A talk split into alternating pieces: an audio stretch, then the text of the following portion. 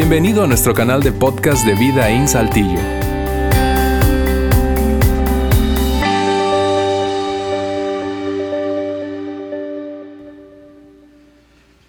Nosotros estamos viviendo en días como nunca antes. Vivimos en tiempos en los cuales la inseguridad y la violencia están a la orden del día.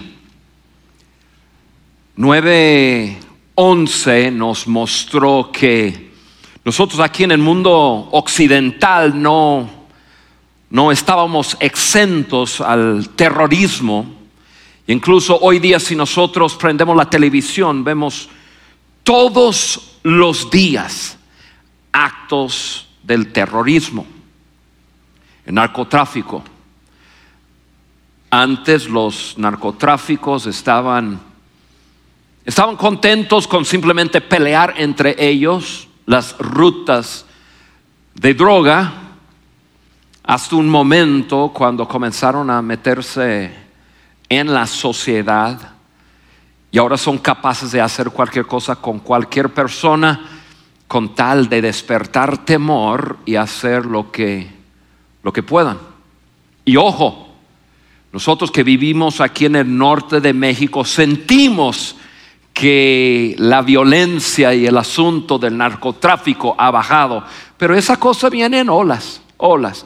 Ha bajado, la ola se ha regresado y a rato vendrá otra vez. Así es el mundo en el cual vivimos y vendrá otra vez. Nosotros aquí en el norte de México y en muchas otras partes del mundo, pero nosotros vivimos tiempos en las que había balaceras cada rato.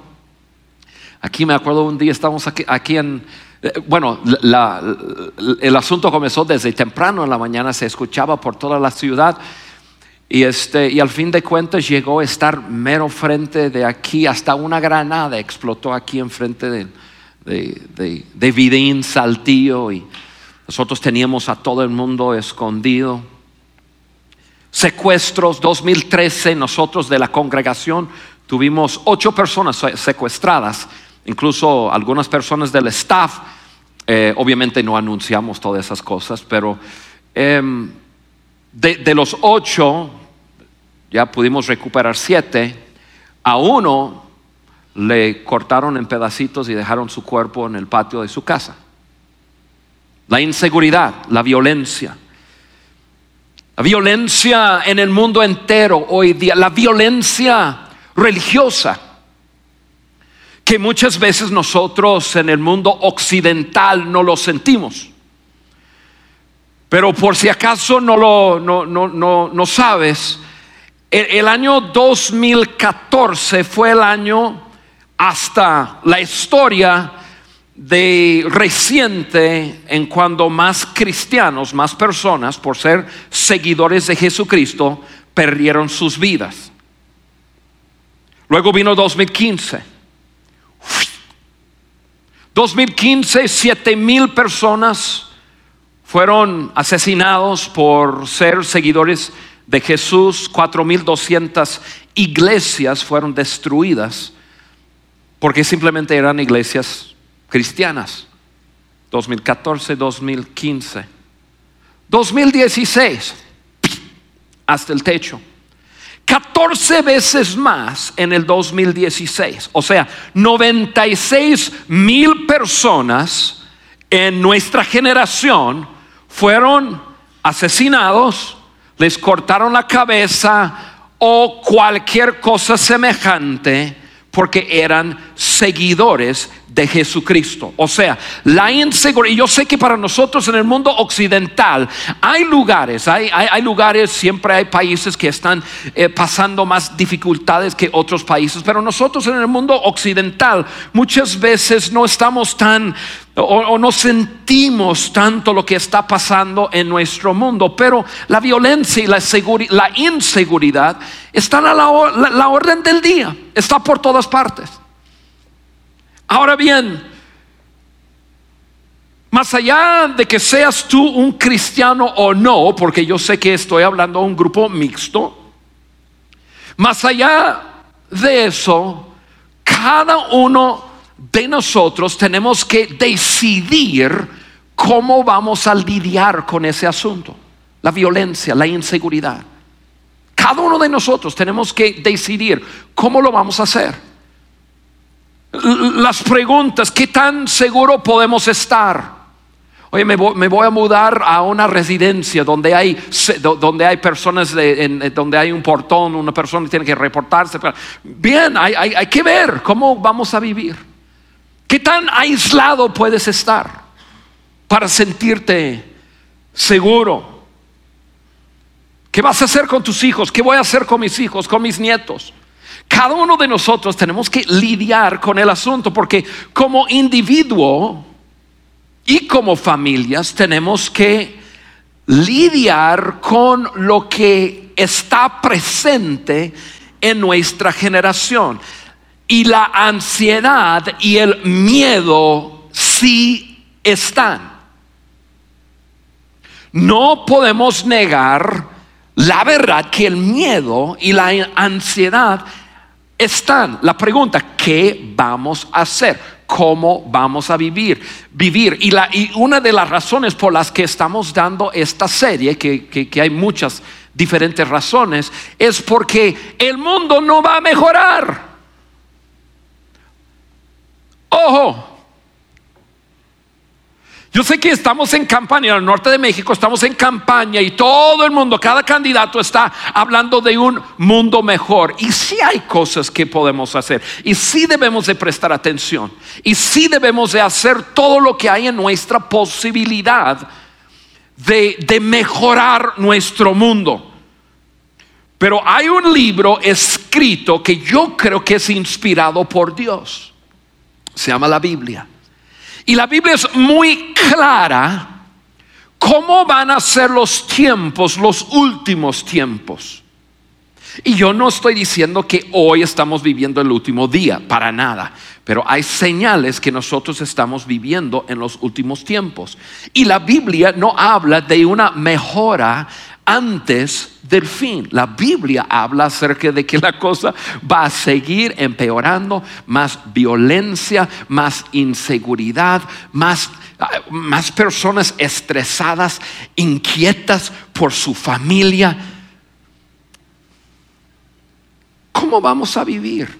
Esa es la pregunta. Ahora, Jesús abordó ese tema en una forma muy atinada. O sea, Jesús habló acerca de cómo debemos nosotros vivir en esos tiempos de ansiedad, en los tiempos en los cuales hay miedo. Jesús habló de eso.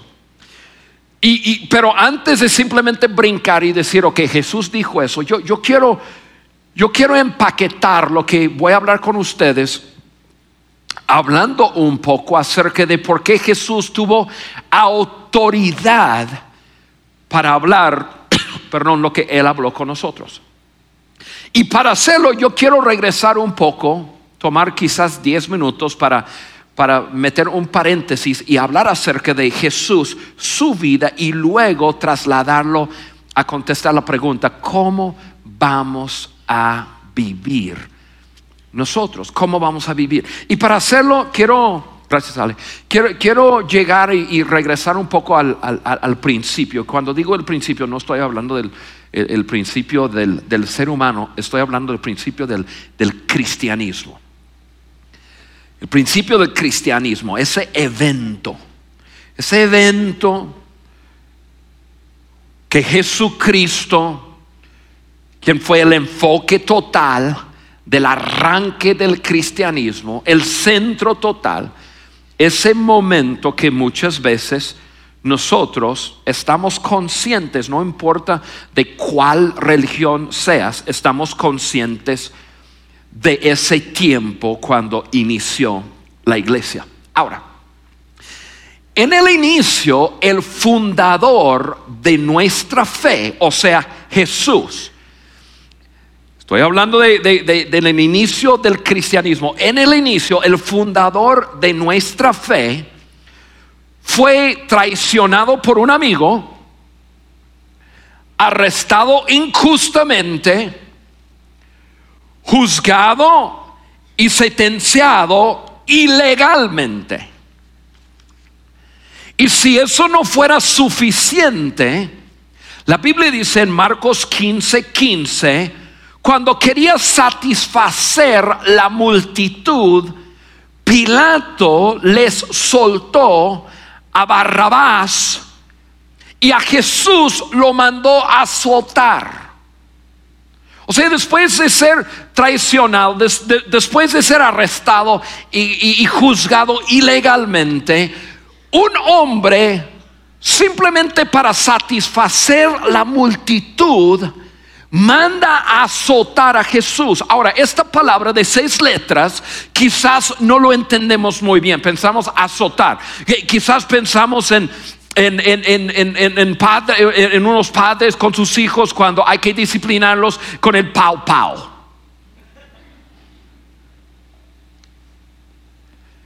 Esto no fue un pau pau.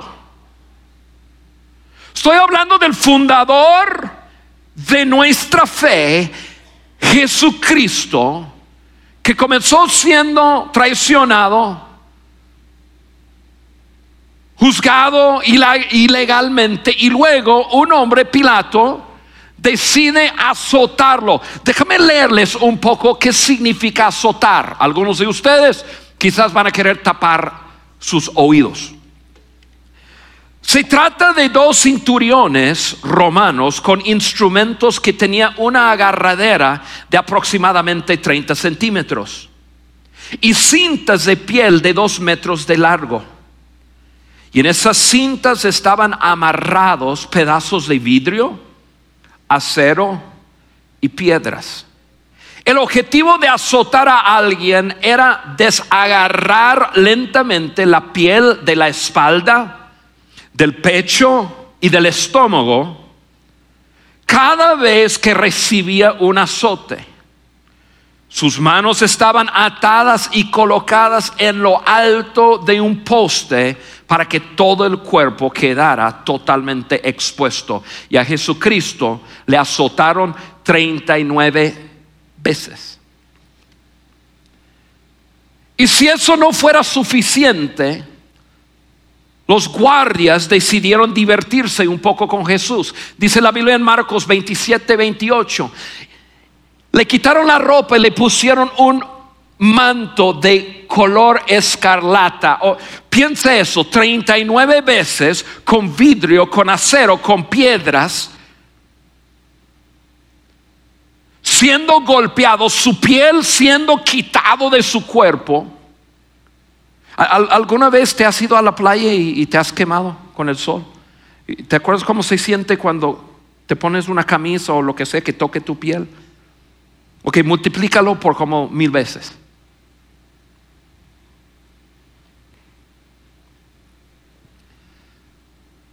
Le quitaron la ropa y le pusieron un manto de color escarlata. Luego trenzaron una corona de espinas y se la colocaron en la cabeza. Versículo 29 dice, en la mano derecha le pusieron una caña, arrodillándose delante de él, se burlaron diciendo, salve rey de los judíos, y le escupían, y con la caña le golpeaban la cabeza. Y si eso no fuera suficiente, entonces Pilato le dio a Jesús la mayor de las sentencias, morir crucificado. Morir crucificado. Y, los romanos, los romanos no inventaron la, perdón, la eh, crucifixión, ellos la perfeccionaron.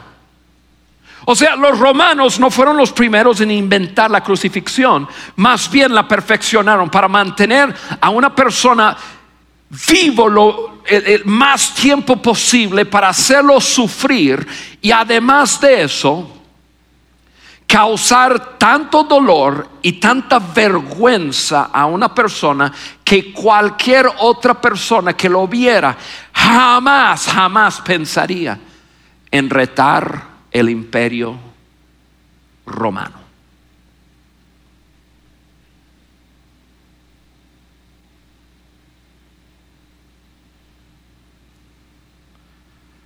Y amigos,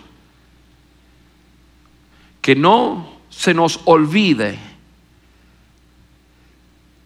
que este Jesús, este Jesús que pasó todo eso en el inicio del cristianismo, a este Jesús no lo, no lo atraparon huyendo a Egipto para salvarse, no lo encontraron escondido en una cueva. A este Jesús, tu Salvador, mi Salvador, Él entró caminando mediodía, en la luz del día, entre todos, caminando, entrando en Jerusalén, sabiendo qué le iba a pasar.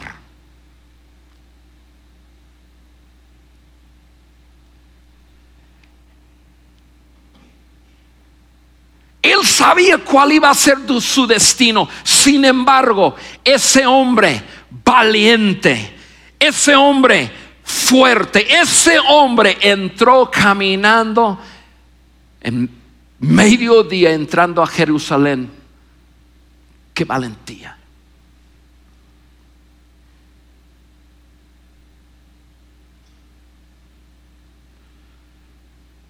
Y ahora bien, no importa si tú estás aquí y tú eres un cristiano, católico o cualquier otra religión, o si tú no eres de ninguna religión, cuando yo hablo acerca de Jesús y menciono el nombre de Jesús, cada uno de nosotros tenemos una imagen que aparece en nuestra mente y muchas veces la imagen que aparece en nuestra mente tiene mucho que ver con lo que hemos visto en los artes y en las películas. Entonces muchas veces cuando, cuando uno menciona el nombre de Jesús, eh, uno tiene en su mente una imagen más o menos como, como, como esta que voy a poner aquí. Así. Sin, sin faltarle respeto, déjame decirles algo. Este tipo no es el tipo que hizo eso. Esto fue un pintor que dibujó siendo influenciado por sus tiempos. A un Jesús que él tenía en la mente. Pero él no es el Jesús que entró caminando mediodía a Jerusalén, sabiendo que iba a ser traicionado, juzgado, golpeado, azotado, crucificado.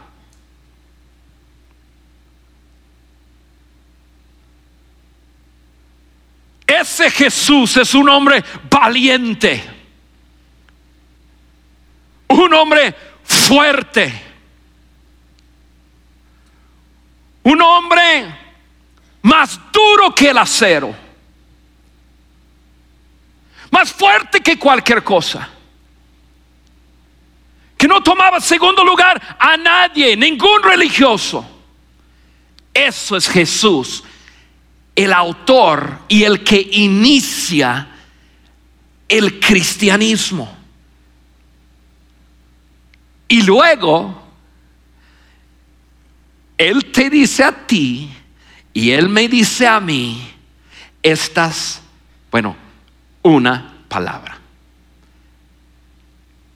Sígueme.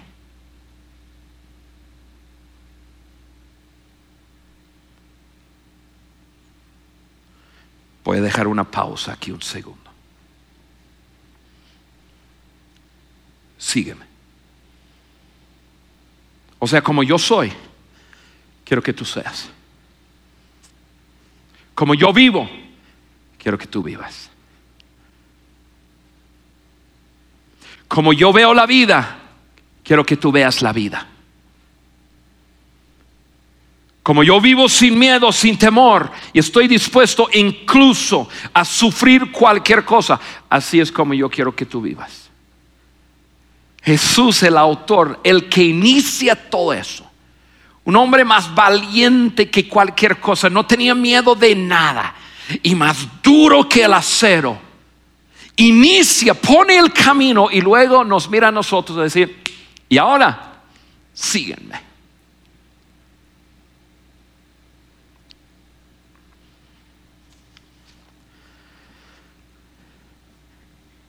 En decir sígueme, él dijo algo como está en, en Lucas 9:23, él dijo lo siguiente, si alguno quiere ser mi discípulo, que se niegue a sí mismo, lleve su cruz cada día y me siga.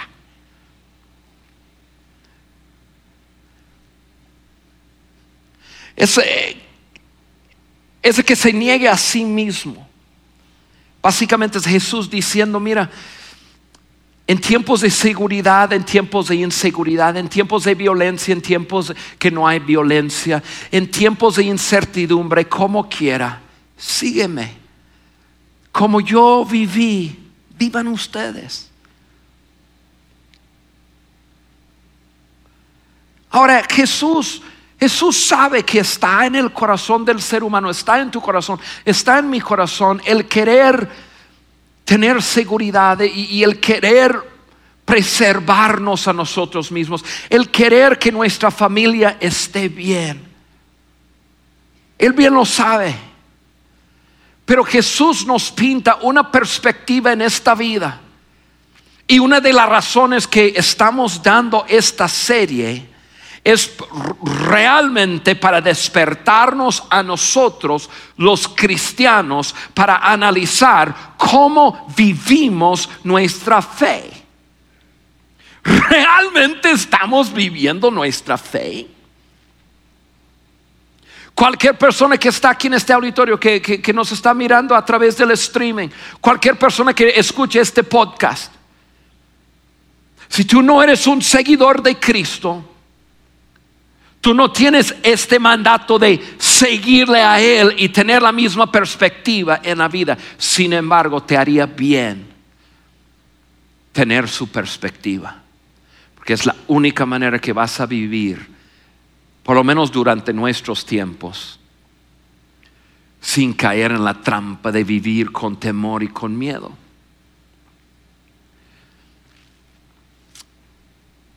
Jesucristo dijo lo siguiente en Mateo 10:28. No teman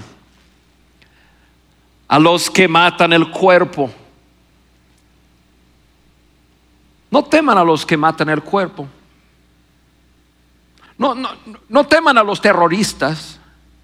No, no, no teman a los narcotráficos, no teman a los robos, no teman a, a, los que pudiera hacerte daño físico, no teman a ninguno que, que, que solo te pudiera hacer daño al cuerpo, pero no puede matar el alma. Teman más bien al que puede destruir, destruir alma y cuerpo en el infierno. O sea, el miedo va a venir, el temor va a venir. Vivimos en tiempos y somos seres humanos y, va a venir. Pero, pero Jesús básicamente está diciendo lo siguiente, si vas a tener miedo, teme a Dios. Dios es quien tiene la autoridad y el poder para no solamente matar el cuerpo, sino también el alma. La perspectiva correcta para vivir esta vida es si vamos a temer, tememos a Dios sobre todas las cosas. Si vas a tener miedo, teme a Dios, no a las personas que solo pueden matar el cuerpo. Y luego Jesús dijo, mientras tanto, sígueme, sígueme. Ahora, esto para muchos de nosotros es sumamente relevante. Porque vivimos en tiempos de mucha inseguridad, vivimos en tiempos de, incertidumbre. Y la pregunta es, ¿cómo vas a vivir? Y si tú eres un seguidor de Jesús, si tú eres un cristiano, ¿cómo vas a vivir tu vida? Porque la incertidumbre es inevitable.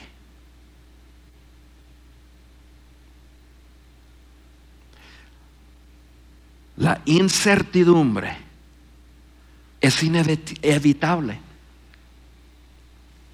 Todos los días te vas a levantar en la mañana y no vas a tener ninguna seguridad en tu mundo. Es inevitable. La incertidumbre es inevitable, pero quiero agregar algo aquí sumamente importante. Vivir con temor es opcional. Tú vives con temor porque deseas vivir con temor.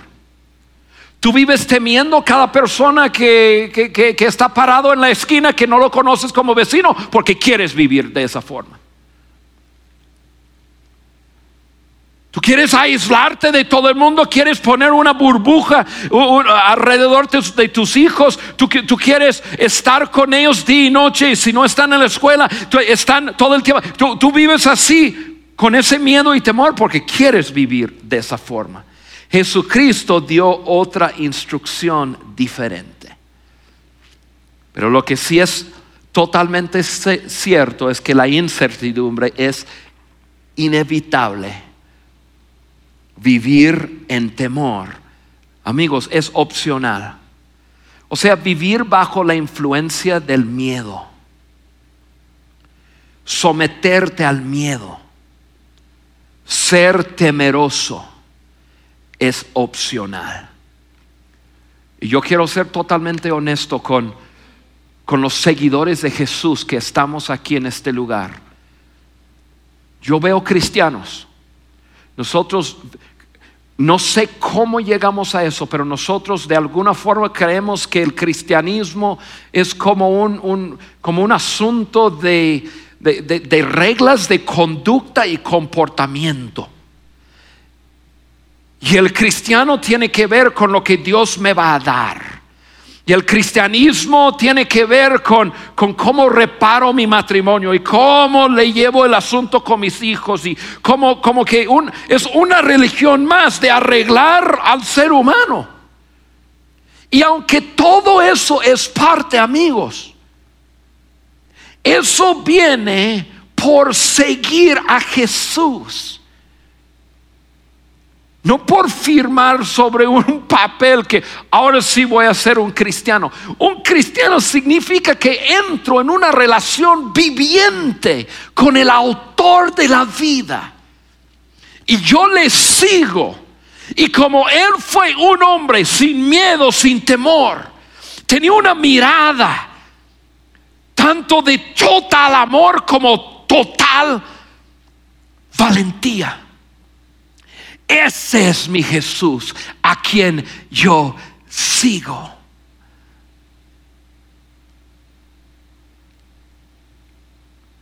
Más duro que el acero es el autor de mi fe. Muchas veces veo la religión en la que nosotros, la iglesia cristiana, vivimos. Yo no voy a hablar de ninguna otra iglesia la iglesia cristiana y hemos bajado el cristianismo a reglas de comportamiento y un lenguaje y una cosa. Y ese lenguaje en otra parte del mundo significa que te matan. Yo veo a personas que, que pelean por cosas que nada que ver. O sea, yo veo el autor de mi fe y veo hombría. Cuando digo hombría, estoy hablando de hombre y mujer, hombría, una fortaleza, de nuevo, valentía, dispuesto a vivir mi fe delante del ser humano, sin apenarme, sin avergonzarme. Jesús lo hizo y luego dijo, hey Juan, sígueme. Nosotros leemos la Biblia el autor de dos terceras partes de la Biblia se llamaba Pablo.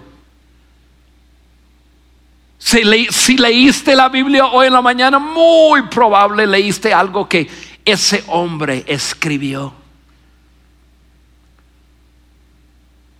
Ese Pablo que antes perseguía a la iglesia, mataba a cristianos, tuvo un encuentro con Jesús. Y ese Pablo comenzó a seguir a Jesús y vivir para Él. Y a la gente no les gustaba y le perseguía. Una vez lo agarraron, lo llevaron fuera de la ciudad, porque él, él estaba hablando de un cristianismo que solo Dios, solo los otros dioses no, hay un solo Dios. Y Jesucristo es el autor de eso. Y la gente se enojaron, la gente religiosa, no. Y lo llevaron fuera de la ciudad y lo apedrearon y quedó Pablo noqueado ahí. Apedrear a una persona en los tiempos era tirarle tanta piedra que su cabeza, que, su, que, que, lo dejaba muerto ahí. Y solo los animales salvajes llegaban para comer su cuerpo.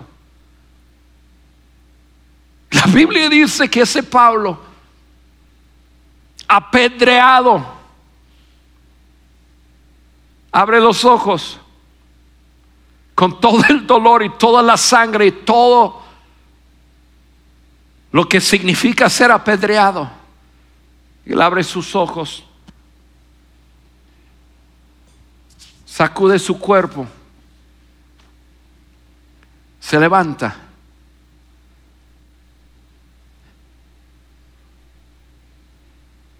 Y continúa siguiendo a Jesucristo.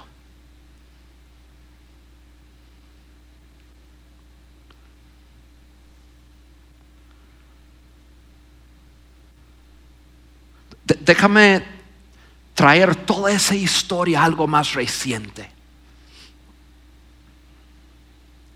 Déjame hablar un poco acerca de, la historia de unas partes de, de México. Déjame contarles de unos amigos míos. Yo no tengo suficientes dedos en mis manos y en mis pies para hablar con ustedes acerca de amigos míos que fueron asesinados por ser cristianos en este país, México. Me acuerdo hace mucho tiempo atrás, cuando Cale y yo vivíamos en, en Hidalgo, llegué a conocer un amigo, llegó a ser buen amigo mío, se llamaba Felipe. Felipe había sido un pistolero, un pistolero de un cacique, don Poncho que era el cacique de, las, de, las, casas de agua ardiente en, las montañas de, Hidalgo, de Puebla, de Veracruz y de San Luis Potosí. Felipe había sido un, un pistolero. Y un día tuvo Felipe un encuentro con Jesús. Con ese encuentro con Jesús, él decidió entregar sus pistolas. Felipe tomó una Biblia y comenzó a ir a los pueblos donde antes mataba a la gente para hablar de esperanza con la gente. Pues don Poncho no le gustaba eso porque la gente dejaba de tomar agua ardiente y le afectaba el bolsillo. Entonces mandaba a sus otros pistoleros para, para buscar a Felipe y matarlo. Y eran uno tras otro, tras otro, las veces que yo me encontraba a Felipe y me contaba de, de las veces que, que don Poncho había dejado los pistoleros para matarlo y, cosas pasaban.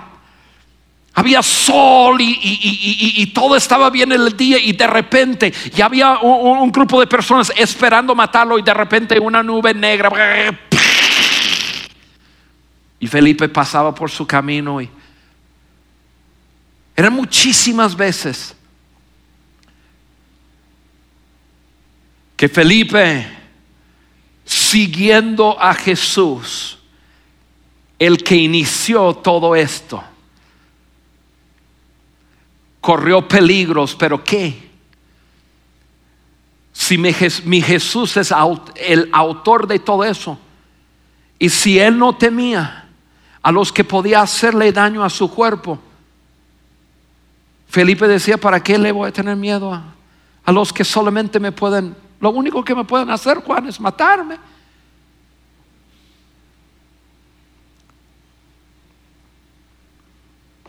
Un día sí lo mataron, un día entraron en, en, su casa. Estoy haciendo un tiradero de cosas aquí hoy. Un día entraron en su casa. Felipe estaba ahí con su, con su esposa, con su hijo Ricardo. Lo pusieron contra la pared, una pared de palos. Era una casita metido en las montañas. Le dijeron, niega a Jesús. Felipe, dijo, no, jamás lo voy a hacer. Le metieron dos balas en la cabeza.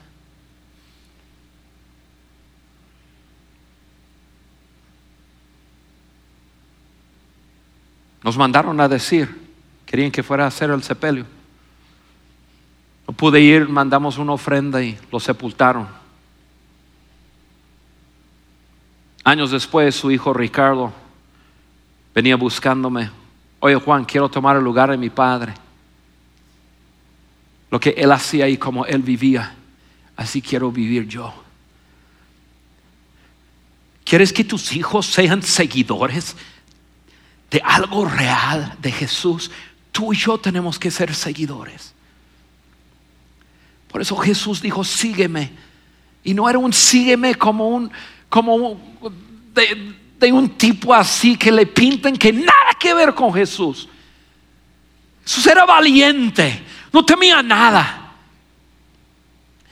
Más fuerte, más duro que el acero. El cristianismo verdadero es para gente valiente. La religión es para cualquier tipo.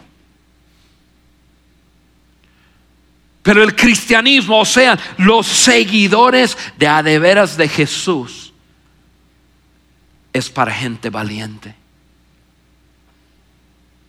Tengo una lista de personas de quienes les podría hablar, pero yo, yo, yo quiero terminar. Yo sé que este mensaje ha sido intenso. Pero tú y yo necesitamos despertarnos a la realidad de nuestra generación y de nuestra generación y de lo que se va a requerir seguir a Jesús.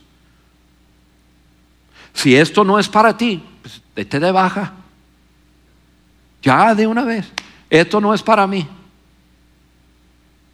Ya tener que vivir así, vivir sin miedo. No, Juan, si viviera sin miedo, ¿qué haría?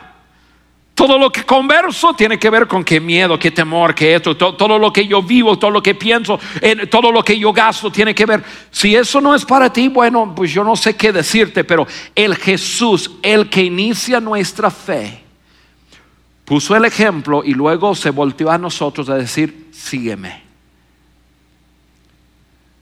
No teman a ninguno que puede nada más matar el cuerpo, que puede reírse ¿Cuántos cristianos tienen miedo de decir yo soy un seguidor de Cristo? Porque a lo mejor se van a reír de mí, a lo mejor no lo van a entender. No, mejor no digo nada. No estoy hablando de unos fanáticos hablando religión, estoy hablando de personas que viven su fe.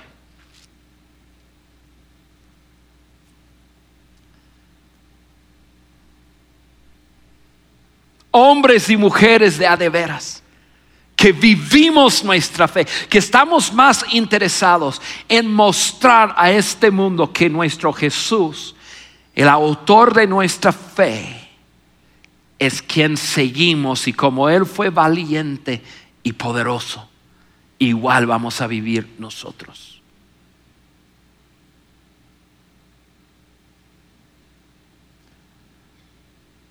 Les tengo una buena noticia. Tú estás diciendo, que bueno Juan, porque esto yo necesito una buena noticia. Muy probablemente ninguno de nosotros tendremos que, que dar nuestras vidas, o sea, morir por ser seguidores de Jesús. Muy probablemente no es así. Tenemos amigos que viven en otras partes del mundo, oh sí. Probablemente hoy unos 500 de ellas darán sus vidas por seguir a Jesús. O sea, la buena noticia probablemente no te va a costar tu vida. Pero no dejes que nadie te miente. Seguir a Jesús tiene su precio. Les dejo con tres preguntas rápidamente, tres preguntas que, que nos nos debe hacer pensar. Número uno, nuestra versión del cristianismo, nuestra, ¿cómo estamos viviendo? O, mejor lo voy a personalizar. Tu versión del cristianismo, ¿vale todo eso que pasó? O sea, val- va- vale todo lo que Jesús vivió y luego Pablo y luego otro y luego otro y otro y otro, incluso los que están aquí en México que han dado sus vidas para que el Evangelio, o sea, la, la Biblia pudiera ser predicado aquí, tú pu- pudieras escuchar de Jesús. Tu, tu versión del cristianismo vale todo ese precio.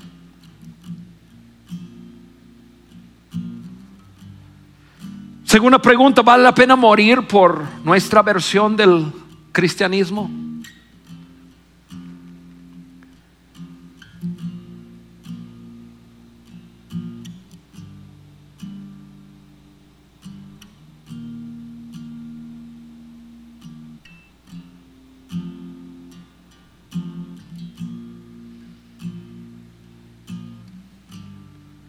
¿Cómo es tu versión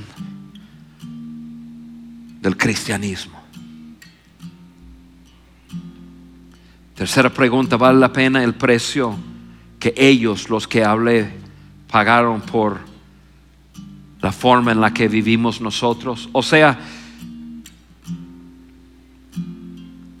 yo pienso a veces en Pablo, en Pedro, pienso en María, la madre de Jesús. Yo, yo pienso en ellos mirándonos a nosotros y, y- y haciéndose la pregunta, ¿de eso tienes miedo? Por cómo ellos enfrentaron la vida, cómo ellos vivieron durante sus tiempos. Están preocupados por qué? Por eso la pregunta.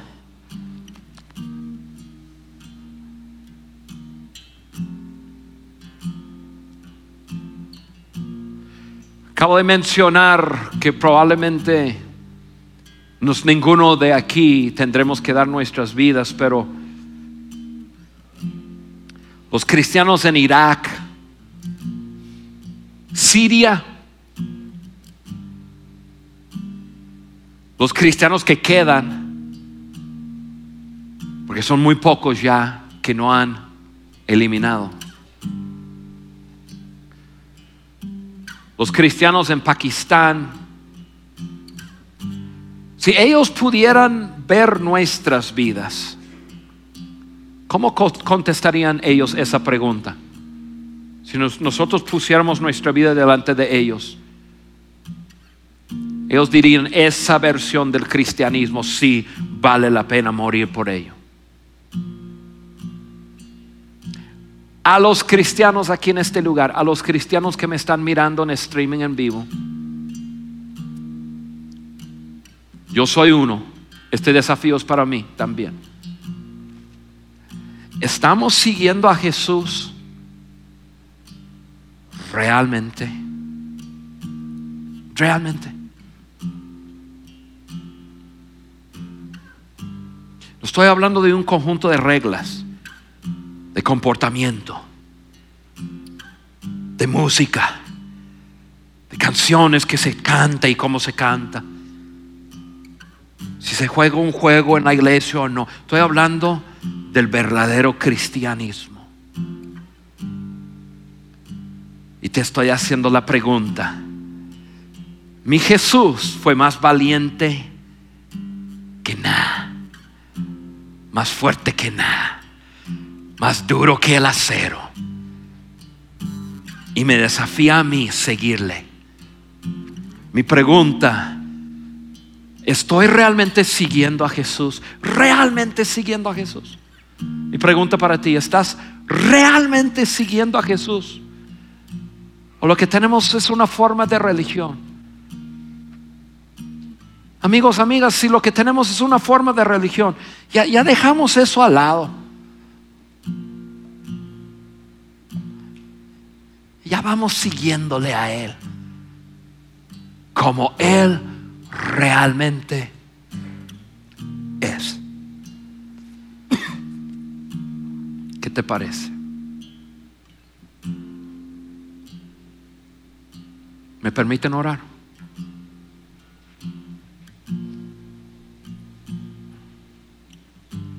el autor y consumador de nuestro, consumidor de nuestra fe, es Jesús. Jesús, tú nos mostraste el camino. Por tu vida, por tu valentía, por tu mirada, por tu perspectiva. No temiendo a nadie que pudiera hacerte daño físicamente, pero viviendo, temiendo a tu Padre en una forma de honrarlo. Padre, quiero lo tuyo sobre todas las cosas. Y hoy yo te pido, Dios, que tú nos ayudes a vivir a vivir como Jesús vivió. Tener una mirada como Él miró. Tener una valentía en nuestras vidas. La gente a nuestro alrededor viviendo en miedo y temor por la inseguridad y por todo lo que está a nuestro alrededor. Vean algo diferente en nosotros. Que nos ven viviendo nuestra fe, siguiendo a Jesús.